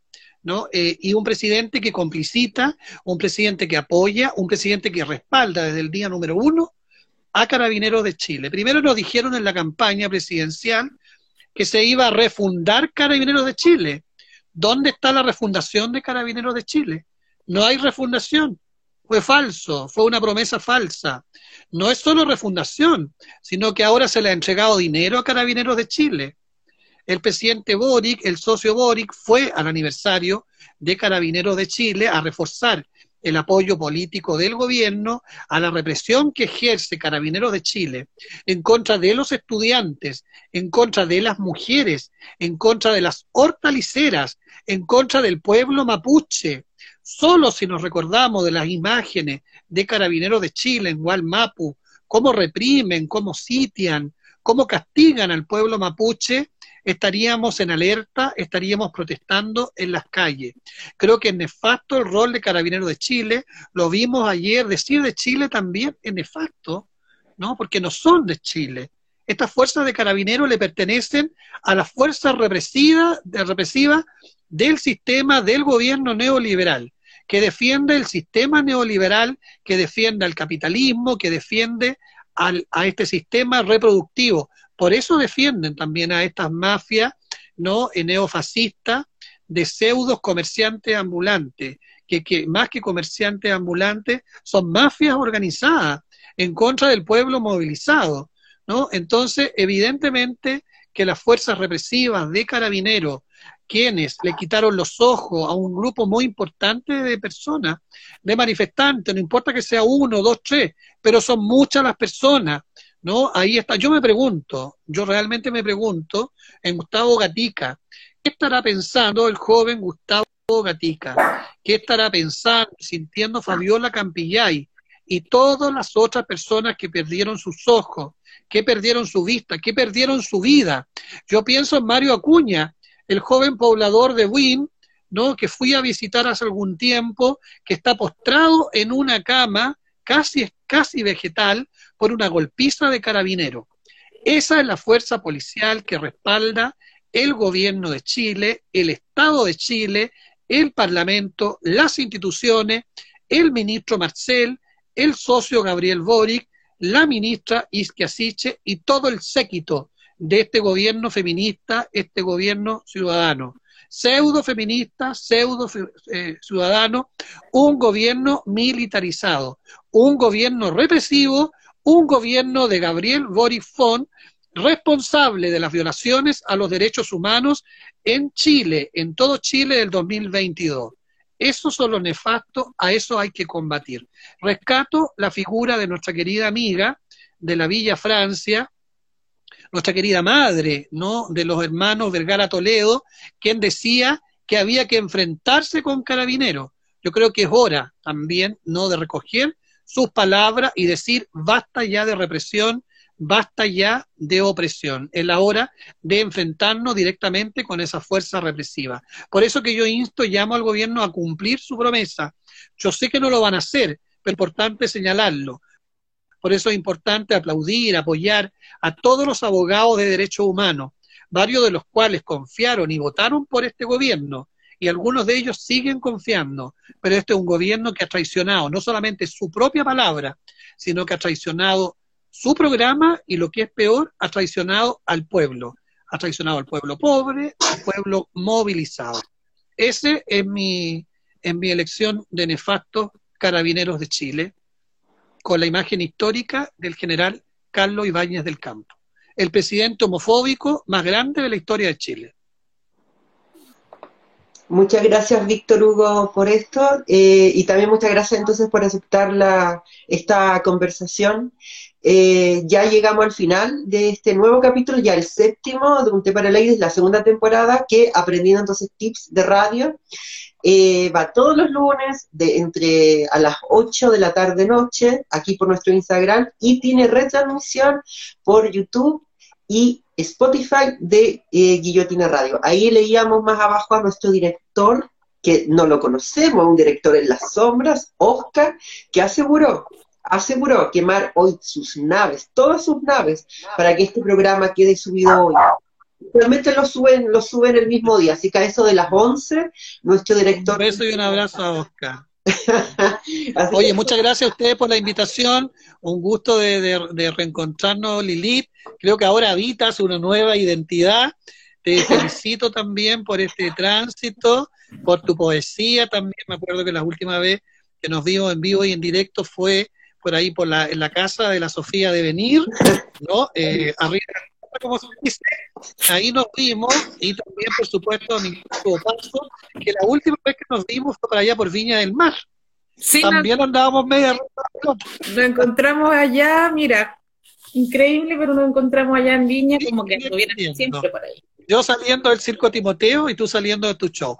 Vuelvo a comprometerme, no me parezco al presidente Boris, vuelvo a comprometerme a asistir a tu rutina, a tu show prontamente, cuando ya le tengamos un poco menos de miedo a la pandemia, vamos a ir a tu, a tu show. Muchas gracias por la invitación.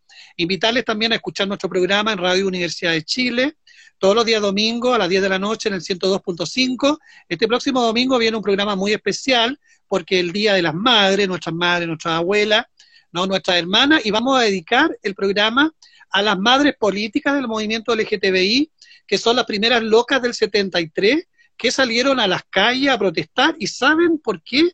A protestar en contra del abuso policial, en contra de carabineros de Chile, que ya en esa época estaban persiguiendo a las colas, estaban persiguiendo a las travestis. Vengo a hacerle una entrevista exclusiva a una desconocida de ahora, pero muy conocida en la época, a Jorge Droguet, la medallita de la suerte, que fue una de las protagonistas de esa protesta. Así que en exclusiva para ustedes les anuncio que tendremos una entrevista muy bonita a una de las madres del movimiento de la disidencia sexual, nuestra querida medallita de oro, medallita de la suerte, de oro, de plata y de platino el próximo domingo a las 10 de la noche en Siempre Viva en vivo. Y como decimos en el programa, siempre viva, nunca en viva. Muchas gracias por la invitación. Muchas gracias. Y ahí comentarle entonces a la persona que preguntaba esto, esto va resubido por YouTube y Spotify de Guillotina Radio. Ahora entonces nos toca ya despedirnos, que estén muy bien, como siempre un gusto su. Muchas gracias de nuevo Víctor Hugo y ahí nos reencontramos el próximo lunes en un nuevo capítulo de Un té para ladies. Que estén bonitos chiques, chao. Chao, chao. Eso, chao, chao. Chao, chao.